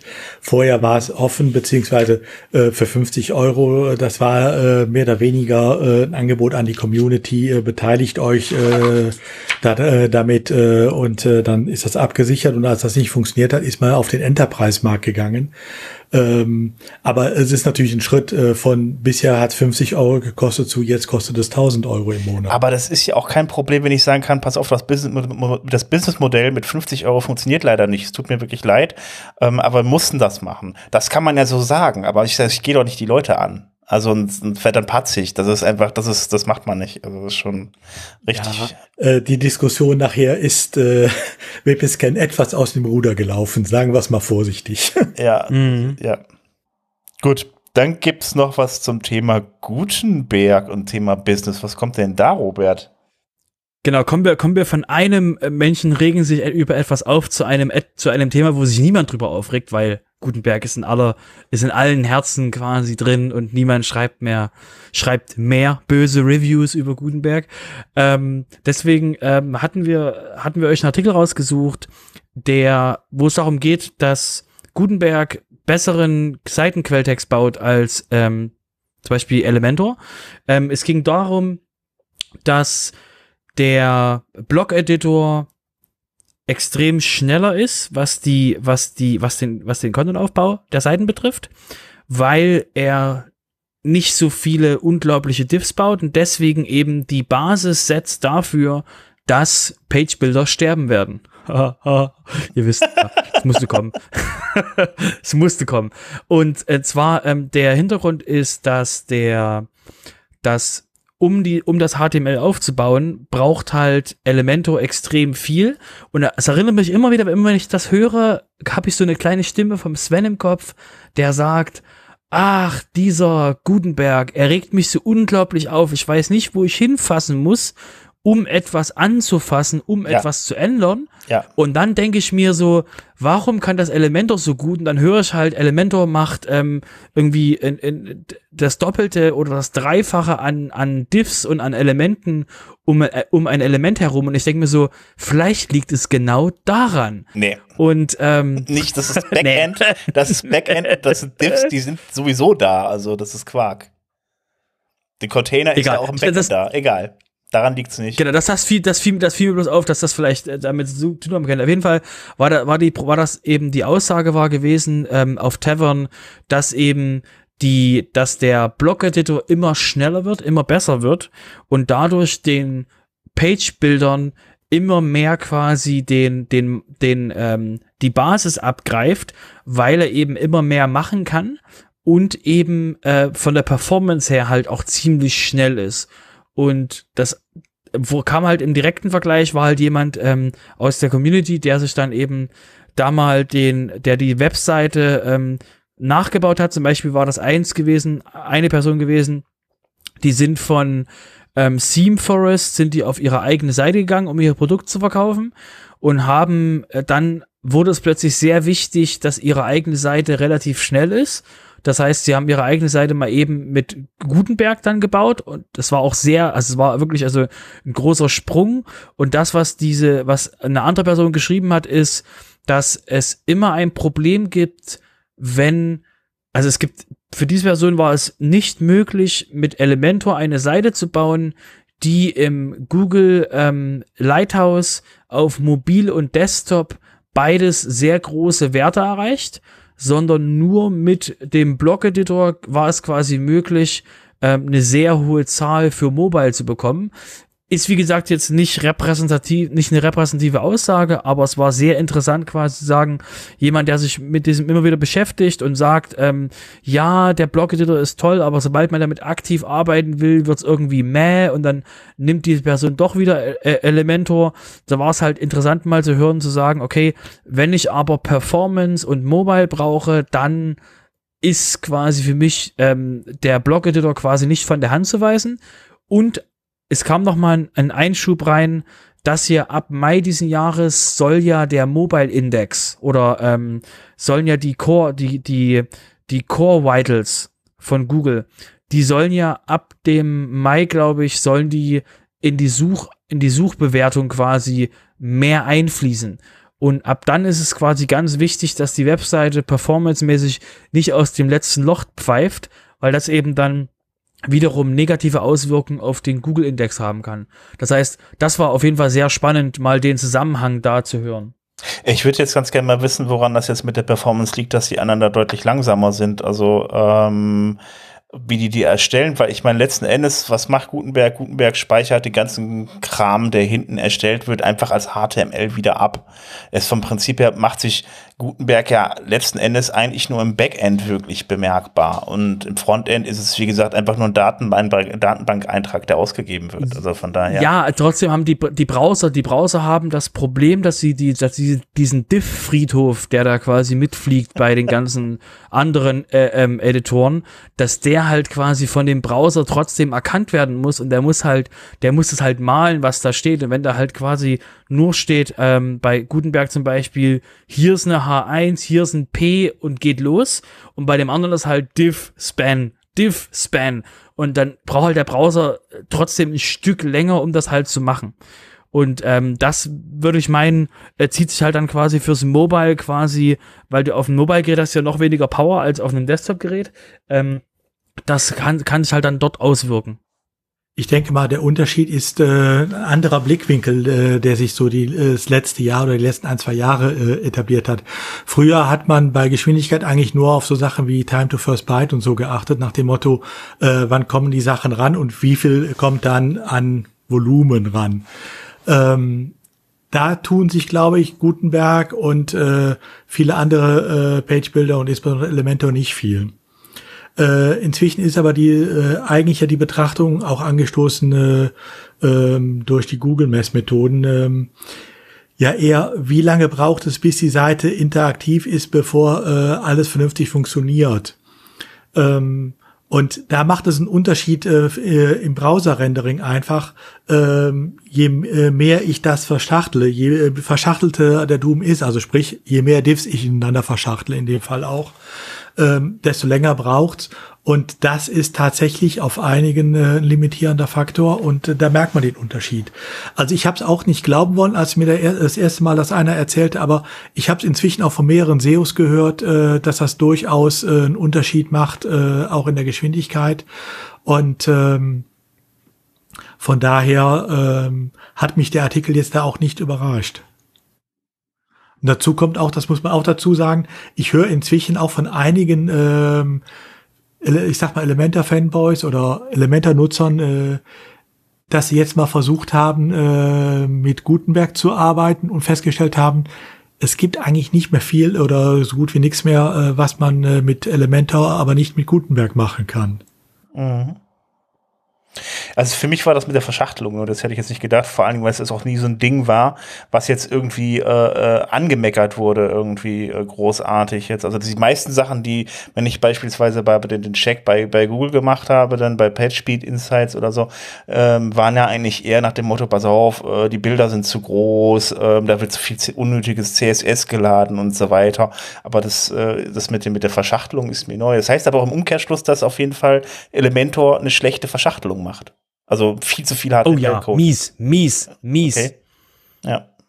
Das, was ich von Elementor gehört habe oder gesehen habe, ist halt, da hatte wie gesagt mal der der Bego hat mal ein, äh, ein, äh, was gepostet vor einer Weile ähm, im, in, äh, auf Twitter und da hat er halt quasi geschrieben hier, ähm, wenn du quasi, oh, ich weiß nicht mal, was es war, ähm, äh, hier finden sie dieses jenige oder sowas war's. Da waren zwei, da waren zwei Wörter und also zwei zwei äh, zwei Sätze und da hat er mal gezeigt so so sieht's bei äh, Gutenberg aus und so bei Elementor bei Elementor war einfach nur unglaublich viel drumrum Wobei, man muss beim Gutenberg aber ein bisschen aufpassen, das HTML wird natürlich von den Plugins bestimmt, ne? Also welches dann gespeichert wird. Also da sollten sich dann die Leute, bis auf natürlich Sachen wie jetzt hier, ähm, wie, wie jetzt hier, äh, die jetzt in WordPress schon enthalten sind, aber wenn so ein eigener Blog kommt, der kann natürlich dann auch einiges Unnötiges haben. Aber dieses grundsätzliche HTML ist da schon mal besser. Mhm. Genau. Und das hat sich halt, das, das war halt so der, der, ähm, das war halt so der, der Tenor, den ich so mitgenommen habe. Und ähm, ich sag mal so, deine Probleme, die du jetzt ge gemeldet hast mit dem Bilder sind zu groß, die sehen wir da einfach mal als schon gelöst an. Dass wir sagen, okay, ähm, ähm, äh, nachdem wir das gemacht haben, also nachdem der, das, was die User normalerweise falsch machen, das ist schon gelöst Jetzt geht's nur noch darum, wie quasi die Grundlage der Seite aussieht, weil das Problem ist ja, wenn dein HTML zu, zu komplex ist oder halt den Browser ein bisschen zu sehr beansprucht, dann ist das halt nicht nur auf der einen Seite mit dem großen Bild so, sondern es ist halt auf jeder Seite schlecht. weil es halt immer quasi äh, grundsätzlich so ist. Das heißt, für mich ist quasi der, für mich ist die, die Quintessenz an der Stelle, ähm, ähm, was wird Mai diesen Jahres passieren mit allen Elementor-Seiten, wenn sie quasi, ähm, wenn der, wenn die Core Vitals drin sind? Weil, ähm, wie gesagt, der, ähm, ich lese gerade aus dem Artikel vor, ähm, der WordPress-Developer Munir, äh, Munir Kamal hat die Elementor Homepage in Gutenberg nachgebaut und das HTML-Markup war bei Elementor 356 Diffs gegenüber 77 in Gutenberg. Ist ein klitzekleiner Unterschied. Genau, also das, das resultierende, das resultierende ähm, HTML, was rauskam, oder Lines of Code, waren 99 Kilobyte gegenüber 28 Kilobyte. Also ich weiß also noch, das, dass, das ist äh, halt so der, der Unterschied. äh, das erste Mal hatte mir, glaube ich, die Simone Serotnik, also so eine, eine ähm, SEO-Expertin aus dem Düsseldorfer Bereich, das mal letztes Jahr erzählt. Und ich war am Anfang auch skeptisch nach dem Motto, kann das so einen Unterschied machen? Aber ähm, sie hat es dann auch genauso erklärt und äh, inzwischen höre ich es auch von anderen äh, SEO ähm, im SEO-Bereich tätigen, ähm, dass es tatsächlich äh, wohl einen Unterschied macht. Also in dem Bereich wird im Moment äh, Gutenberg äh, wohl ähm, sehr stark äh, bevorzugt. Ja, dann sollten wir mal den Mai abwarten, oder? Ja, am besten, wenn ihr, wenn ihr, wenn ihr Elementor habt, wartet nicht auf Mai. Guckt euch das jetzt an.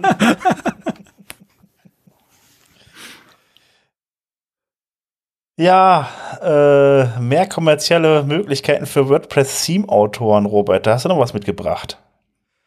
Genau, das war so, das war so, das war so ein äh, äh, Gespräch zwischen mir und äh, zwischen mir und dem Udo auf einen basierend auf einem Tavern-Eintrag, wo es darum ging, ähm, äh, dass halt also die Geschichte der WordPress-Themes und dass die eben ähm, vor vor zehn Jahren eben äh, haben Themes noch gepunktet, indem sie gesagt haben, äh, hier mit mir hast du so und so viele ähm, ähm, hast du so und so viele Quick, also ähm, Shortcodes, sorry, das alte Wort äh, wollte mir partout nicht einfallen. ähm, du hast so und so viele Shortcodes mit mir und äh, kannst quasi ganz viele flexible Sachen machen und eben was diese, was diese Möglichkeiten in der Zukunft äh, für Theme-Autoren haben, um eben dort kommerziell quasi ähm, noch eben einen Vorteil zu haben gegenüber dem, gegenüber dem Core-Markt und es ist auf jeden Fall, es ist auf jeden Fall ein interessanter, interessanter Artikel, den man sich mal anschauen kann, im Sinne von, ähm, was ist im Markt passiert, ähm, was ist mit, was ist mit Genesis Blogs, in Gutenberg Hub und so weiter und so fort. Was sind so die, die Möglichkeiten, die da existieren und ähm, was kann man da, was kann man da äh, machen und wie kann man quasi, ähm, ähm, wie, wie jetzt, wie, wie ist es schön im Artikel, ähm, das traditionelle Seaming wird in die Nicht-Existenz äh, sich verwandeln. Sims werden sterben. Und ähm, steht hier, ich lese nur vor. Ähm, und der, der, der hinter, der, für mich ist quasi der, der große Punkt, ähm, wenn man quasi, für mich ist der riesengroße Punkt für die Zukunft. Jeder, der jetzt aktuell einem Kunden hilft, Webseiten zu bauen, das wird mehr Fokus werden. Consulting wird das Riesending in ein paar Jahren werden, weil die Umsetzung allgemein kann wirklich von jedem erfolgen. Das heißt, jeder, es wird immer einfacher werden, ähm, in uns setzen. Das Einzige, womit man quasi punkten kann als ähm, Freelancer, der anderen Leuten hilft, Webseiten zu machen, ist, indem man quasi consulting-mäßig dem Kunden erklären kann, wie schreibt man Content, wie muss es angeordnet werden, wie ist die gute Ansprache für die Zielgruppe, das heißt auch Zielgruppenfokus macht da unglaublich Sinn für ähm, für Freelancer oder für kleinere Agenturen, sich darauf zu fokussieren und die Finger einfach vom ähm, ich muss wissen, wie ich ein Theme oder ein Plugin baue. Das wird in den nächsten Jahren immer, immer, immer unwichtiger und es geht nur noch darum, finde ich das richtige Basis-Theme für die für die Umsetzung, für den für die jeweiligen für die jeweiligen für die jeweilige Kunden Zielgruppe, für die Nische. Was muss ich da anpassen? Kenne ich die Blöcke und Plugins, die ich brauche, um die Webseite so hinzukriegen, dass der Kunde die benutzen kann. Ich denke für mich, das ist der riesengroße Fokus für den meisten Markt im WordPress-Bereich und eben immer weniger dieses, ähm, ich muss jetzt hier ein, ein, ein H1 schreiben, ich muss jetzt da dieses machen. Das wird halt meiner Meinung nach immer, immer weniger ähm, wichtig werden in den nächsten Jahren. Ja, also ich also die Programmierung selber wird wahrscheinlich weniger werden, weil es einfach komplizierter wird. Das ist so ein bisschen mein Hintergedanke, weil einfach, äh, um manche Dinge zu machen, um äh, Inhalte reinzubekommen, um Gutenberg-Block zu bauen, das ist halt nicht ganz ohne. Da muss man JavaScript können, HTML können, man muss sich mit den ganzen äh, ne, mit der Software halt eben auskennen, NPM und so weiter. Ähm, da kommt schon einiges mehr dazu als früher. Früher hat man einfach gesagt, ja gut, gut guck mal, hier ist eine PHP-Datei, da ändere ich mal kurz dies und jenes dran irgendwie, pack das vielleicht noch mit da rein und mache noch neue dazu. Das war ein sehr übersichtliches System. Ähm, das ist, glaube ich, eher der Punkt, ähm, ja, wo man natürlich dann jetzt auch dadurch, dass man dann Blöcke hat, die man ja viel flexibler einsetzen kann, ähm, natürlich dann dahin übergeht. Ähm, das Bauen wird es aber trotzdem weiter noch geben. Es ist vom Prinzip her, wenn man sich das mal anguckt, das sind die sind super viele Seiten, die jetzt auch gerade aus dem Agenturbereich kommen, sind ja auch vom Prinzip her nicht anders als zusammengeklickt. Und wenn sie dann immer nicht weiterkommen, dann suchen sie sich noch einen Entwickler, der das halt eben für die umsetzen kann. Wenn es dann komplizierter wird, wenn es wirklich in den Code reingeht. Ich glaube gar nicht, dass sich das so stark ändern wird. Also äh, von von von dem Markt her. Ins also ob das jetzt sich so sehr ins Consulting verlagert, verlagert ich glaube, das ist schon da durch die Agenturen und die bauen halt ziemlich viel selbst und ziemlich ziemlich viel mit Click and Drop und äh, bis jetzt mit Page-Bildern, was dann zukünftig Gutenberg halt natürlich dann weiter fortgesetzt wird.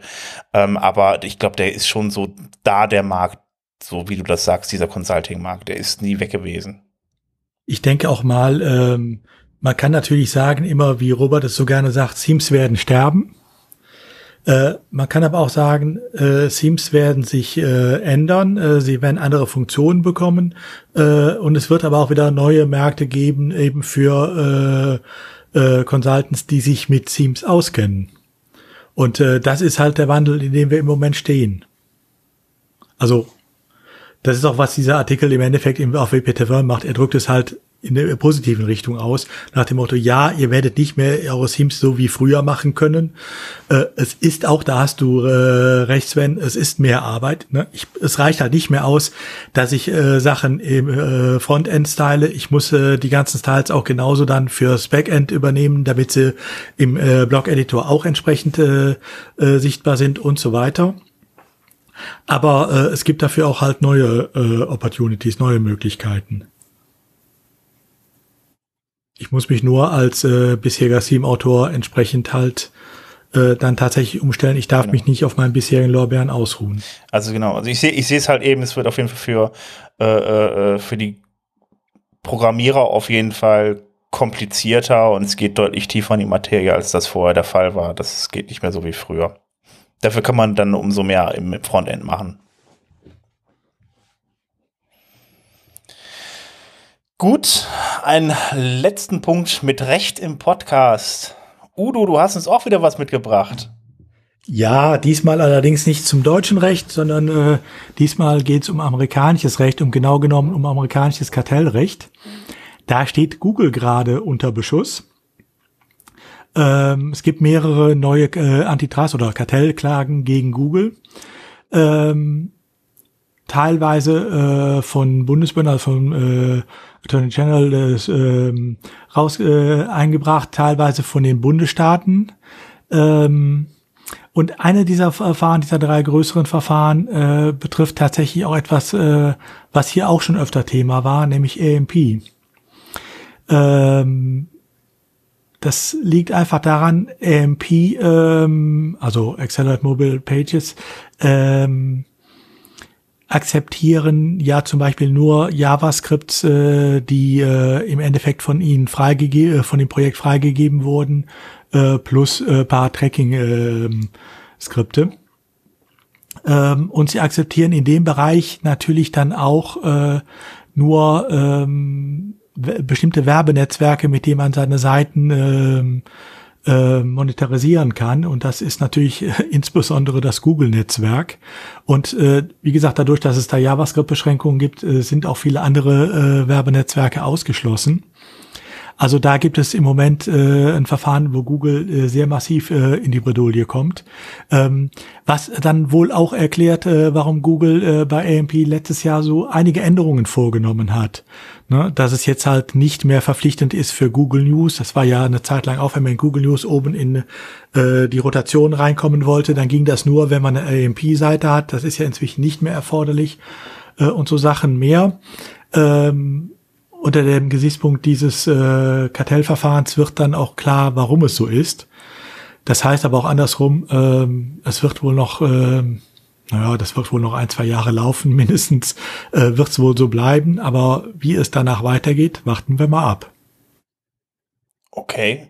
Ähm, ja, ist halt die Frage, ist überhaupt so generell, wie es dann für AMP aussieht. Also ich meine, ja, AMP an sich hat ja sicherlich seine Berechtigung äh, zu sagen, wir wollen Seiten beschleunigen, indem man äh, äh, bestimmte Best Practices und so weiter vorgibt, ist ja sinnvoll. Ähm, ob einige Sachen in AMP ähm, auch wirklich sein müssen, äh, wie gewisse Beschränkungen, sei jetzt mal dahingestellt, sollen Techniker entscheiden, ist nicht mein Thema. Ähm, aber an paar Stellen ist sicherlich die Frage, wie es weitergeht, ja klar. Und da werden sicherlich auch noch einige Änderungen erfolgen, zum Beispiel was äh, Werbenetzwerke und sonst was betrifft. Ja, ich habe es ja selber nie eingesetzt, wirklich irgendwie. Also von daher, also ich habe das immer gesehen, dass es immer diese schöne Blitz gab, irgendwie bei der Mobilansicht, wenn dann, wenn man dann eine AMP-Seite hatte und so weiter. Aber ich meine, prinzipiell ist das ja auch wieder so eine Sache, die so irgendwie ähm, ja vom Kern weggeht irgendwie so also es macht eigentlich deutlich mehr Sinn halt eben mit den mit den bestehenden Techniken die jeder anwendet irgendwie so ein bisschen äh, äh, das da ein bisschen die Leute hinzubringen dass es dass es schneller geht anstatt dann da irgendwie so ein eigenes Ding aufzumachen. Ich meine es geht halt um Google. Es gibt auch noch andere Suchmaschinen oder andere Möglichkeiten wie ich an auf Inhalte draufkomme. Es gab ja auch von Facebook hatte Facebook hatte auch mal diese diese diese diese Pages gehabt. Die Inst Instant Pages ja. Ja, ja genau AMP war ja eigentlich eine Antwort auch auf diese äh, Instant Pages.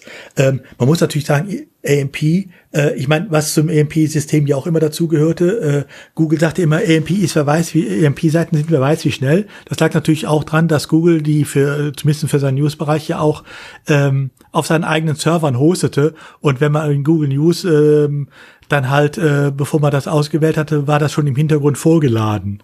Also äh, da ist natürlich auch ein bisschen ähm, getrickst worden von Seiten von Google.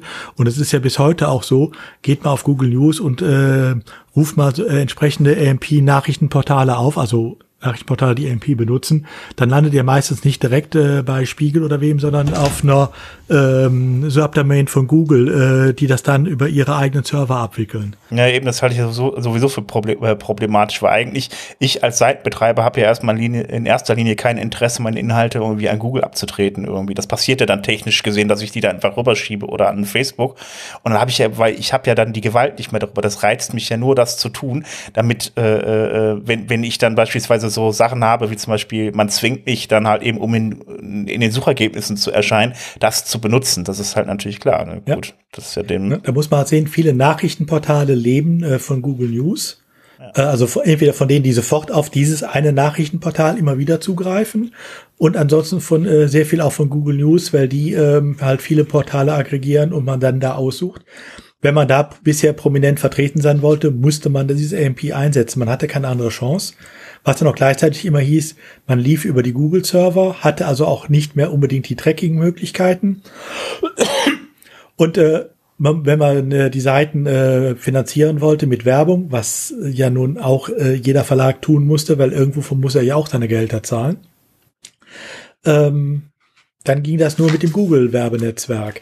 Also ne, das war äh, eigentlich der eigentlich ihr Gewinner dieser ganzen Geschichte war immer Google. Und ähm, da ist dann durchaus die Frage, ob das so bleibt. Da habe ich meine Bedenken. Hm. Ja, ich bin sowieso mal gespannt so in nächster Zeit, was da noch so passiert irgendwie. Also gerade gegen die großen äh, Firmen steht ja momentan auch so einiges an. Die schienen auch sehr in der Kritik halt eben irgendwie die, ihre, ihre Marktmacht auszunutzen. Also da wird mit Sicherheit noch einiges passieren. Ja. Warten wir es mal ab. Warten wir mal ab. So, Jetzt kommen wir von den großen bösen Firmen zu einer äh, zu, zu ähm, zum Tellerrand. Ähm, ich habe noch ein bisschen was rausgesucht, was rausgesucht, was jetzt nicht wirklich was mit WordPress zu tun hat, zumindest nicht direkt. Ähm, nämlich äh, in den letzten Wochen ist dann auch noch äh, nämlich noch Vue.js 3.0 rausgekommen. Das wollte ich nochmal hier im Tellerrand erwähnt haben.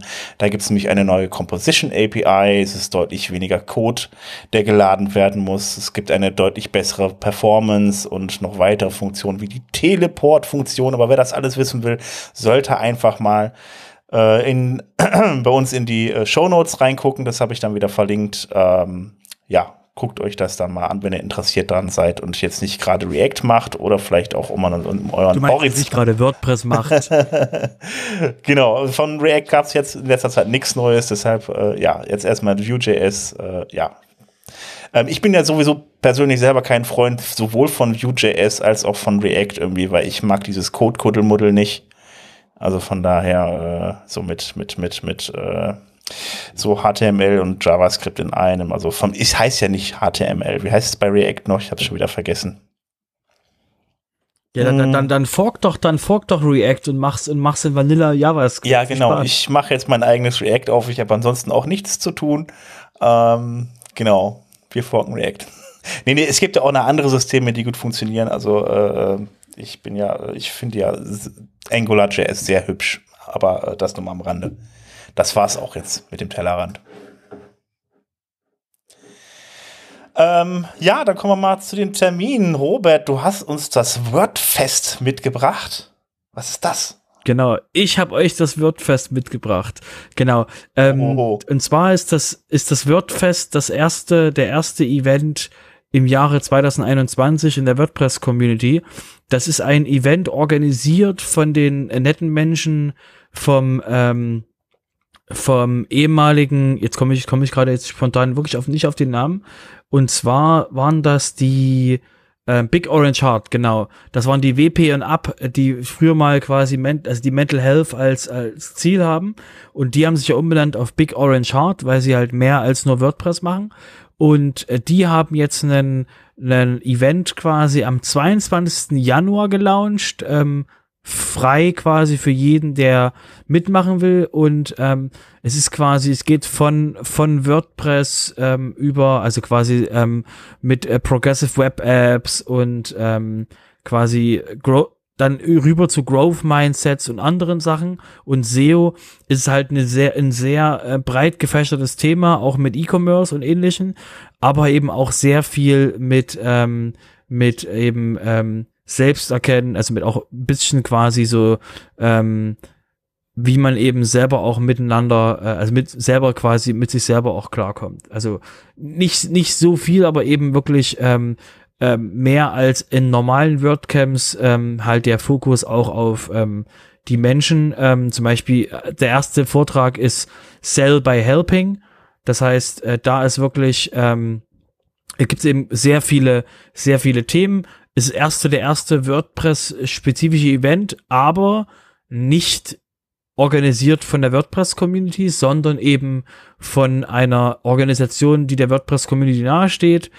Und deswegen gibt's da eben auch so nicht so nicht so viel Code of Contact, also nicht so viel ähm, Werbung. Also es gibt ein kleines bisschen mehr Werbung, weil eben auch die Stage zum Beispiel ist die GoDaddy Pro Stage gibt's dort, wo, e wo es eben um ähm, Themes Layout geht, um ähm, wie man erkennt, dass man gehackt wurde von jemanden aus dem ähm, Sukuri Team. Das heißt, das sind auch sehr sehr spannende Themen. Das heißt, falls ihr den äh, 22. Januar noch nichts vorhaben solltet, schaut euch das an. Ähm, Wäre auf jeden Fall interessant und äh, könnt eben dort dementsprechend ähm, ja, mitmachen und euch anschauen, was da für euch interessant ist. Es sind 48 Sessions, über 24 Stunden, das heißt, da ist auf jeden Fall für jeden was dabei. Und das zweite, worauf ich hinweisen will, ist ein offizieller Event ähm, von der WordPress-Community, nämlich das Vielleicht WordCamp India. Zum ja, WordFest bitte? noch äh, zwei Hinweise. Erstens wordfest.live äh, kann man, findet man die Seite mit dem Programm und die Teilnahme ist kostenlos. Das sollte man bei äh, dabei auch sagen, weil es ja nun privat organisiert ist. Genau. Was wird eben von Sponsorengeldern bezahlt? Genau. Genau, das zweite wäre das WordCamp India. Das findet am, jetzt muss ich wieder zurück auf die Liste, das findet am 30. Ähm, ersten und 14.2. Jetzt habe ich mich, habe ich mich jetzt gerade verguckt. Die waren noch Ende des, Ende des Monats. Ähm, genau, das findet Ende, Ende des Monats findet, ähm, findet der Event statt. Das heißt, das ist auch für euch quasi interessant, falls ihr wieder ähm, sehen wollt, was so in der WordPress-Community abgeht. Und wie gesagt, das ganz Spannende eben, ähm, was macht die ähm, Community da in der, in, in der indischen Zeitzone, was, was gibt's da für interessante Sachen zu, zu sehen. Das heißt, das ist auf jeden Fall auch quasi kostenloser Event und ähm, könnt ihr, wie gesagt, schauen, ob das für euch interessant ist. Die suchen aktuell noch, äh, die haben aktuell noch ähm, ähm, Workshops gesucht, aber ich glaube, das ist schon vorbei. Das heißt, da einfach schauen, ob ihr quasi Zeit habt und eben euch dafür ähm, quasi Tickets holen und euch dann den Event anschauen. Sehr schön. Gut, dann komme ich jetzt zu den Meetups. Ähm, da fangen wir mal am 19.01. an ähm, mit dem Meetup in Mannheim um 19 Uhr. Dann äh, auch um 19 Uhr am 19.01. ist das in Würzburg. Also, wie gesagt, aus Würzburg und aus Mannheim. Das wird nicht vor Ort stattfinden. Wie gesagt, also alles Online-Events. Dann noch das am 20.01. um 19 Uhr das äh, äh, WP Meetup aus Aachen mit dem Thema Multisite und AMP. Ja, wo wir schon mal beim Thema gerade waren, könnt ihr euch das dann auch nochmal anschauen. Ähm, dann das WP Meetup in äh, Nürnberg am 21.01. um 19 Uhr mit, äh, wie man Abos mit WooCommerce verkaufen kann. Dann am 26.01. das WordPress Meetup, äh, Meetup aus Hamburg, leider noch kein Thema. Am 28.01. Ähm, das äh, Meetup aus Bern mit dem Thema Was gibt es, äh, was gibt es Neues in WordPress 5.6? Und am 3.2. noch das äh, Meetup aus Bonn mit dem Thema WordPress und das Open Web. Also, äh, da ich ja weiß, wer daran beteiligt ist, ähm, worum geht's denn da, Udo? Da geht es um das Indie-Web. Ähm, es gibt ja nicht nur äh, Twitter und Facebook, sondern es gibt ja auch eine ganze Reihe Portale noch jenseits dieser äh, äh, großen kommerziellen äh, Social-Media-Seiten, äh, die versuchen, das Ganze äh, wieder eher in die Hände auch der Teilnehmer zu legen. Ähm, und äh, was äh, äh, hier äh, unser Thema wird äh, mit dem Matthias Pfefferle, der in dem Bereich ja sehr aktiv ist, ähm, ist einfach die Frage, äh, was kann man da alles machen äh, mit seinem eigenen WordPress-Blog auch im Mittelpunkt äh, als Zentrale, also um selber auch seine äh, Herr seiner eigenen Beiträge zu sein und sie trotzdem äh, vernünftig weit streuen zu können. Also ich denke mal, äh, für viele, die ähm, ähm, sehr interessant, einfach für die Frage auch, wie erreiche ich äh, viele Leser, ohne dass ich jetzt großartig äh, meine Beiträge nur noch auf äh, Facebook einstelle. Ja, also wo Facebook ja wahrscheinlich auch irgendwann bald mal tot ist oder noch aus Leuten hasserfüllten, äh, hasserfüllten Menschen besteht. ähm, das wäre kein Verlust. Das wäre nicht unbedingt ein Verlust, nee, das ist richtig. Ähm, was ist eigentlich mit, also wenn ich jetzt, wenn wir jetzt schon bei Terminen sind, Udo, äh, machst du eigentlich noch deine, äh, deine, deine, deine Termine hier, äh, beziehungsweise deine äh, Veranstaltung zum Thema Recht? Ja, da gibt's sogar, okay, Werbeblock. Äh, da gibt es äh, auch inzwischen eine, eine ganze Reihe neue Termine, seminare.webjustiz.de.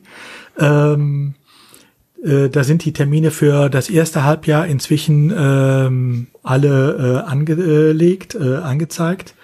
Ähm, ein bunter Strauß äh, an Seminaren, äh, meistens äh, so von ein bis drei Stunden, je nach Thema, ähm, von äh, speziellen äh, Themen für äh, äh, Webentwickler über äh, äh Website-Hoster, äh, Betreiber äh, bis hin auch zu Existenzgründern. Äh, also ne, Fragen des Urheberrechts, Fragen, ähm, äh, was muss ich machen, äh, wenn ich äh, neues äh, äh, eine neue Existenz gründen will, woran muss ich denken? Äh, ein bunter Themenstrauß. Guckt euch einfach mal an und äh, da ist sicherlich was für euch dabei.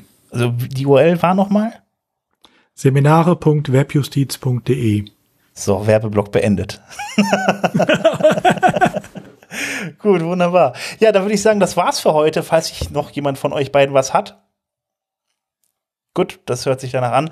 Ja, dann würde ich sagen, ähm, wenn ihr uns folgen wollt, dann könnt ihr das auf jeden Fall auf Twitter tun. Ähm, ja, auf, auf diesem totgesagten Facebook sind wir dann auch noch. Und äh, ansonsten geht einfach auf wp-sofa.de oder kommt auf Apple und bewertet bei in der Podcast-App unseren, äh, äh, unseren Podcast. Da freuen wir uns sehr drüber, weil es hilft uns natürlich auch gefunden zu werden bei Apple. Also von daher, ja, kommt vorbei. Ansonsten wünsche ich äh, ja schöne zwei Wochen bis zur nächsten Folge. Bis, bis zum nächsten Mal. Jo, Tschüss. Bis dann. Tschüss.